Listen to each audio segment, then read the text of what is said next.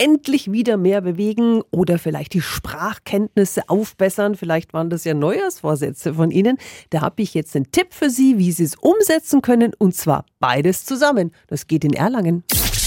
365 Dinge, die Sie in Franken erleben müssen. Guten Morgen an Jennifer Lauterbach. Sie bietet nämlich Walk and Talk an. Guten Morgen. Wie findet Walk and Talk statt?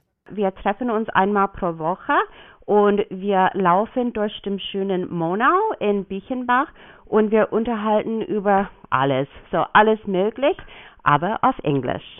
Das ist ja cool. Ich spreche nämlich auch total gern Englisch. Warum ist das bei euch so besonders gut? Es bietet so die Möglichkeit an, Englisch zu üben, aber ohne Stress. So manchmal, wenn man sitzt gegenüber von jemandem am Tisch oder im Klassenzimmer, ist man ganz gehemmt. Und wenn man draußen so durch den Wald läuft, ist man irgendwie ganz entspannt und es macht auch Spaß.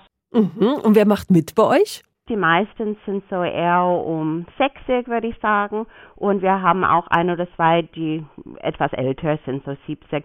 Und wir laufen eine Geschwindigkeit, wo alle mitmachen kann. Da ist die Betonung eher auf das Gesellschaft, dass wir zusammen sind, dass jeder die Möglichkeit hat, ihr Englisch zu üben und nicht wirklich auf das Walk. Ist eher auf das Talk.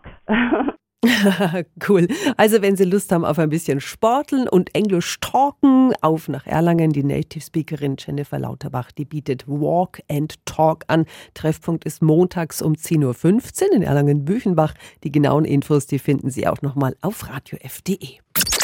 365 Dinge, die Sie in Franken erleben müssen. Täglich neu in Guten Morgen Franken um 10 nach 6 und um 10 nach 8. Radio F.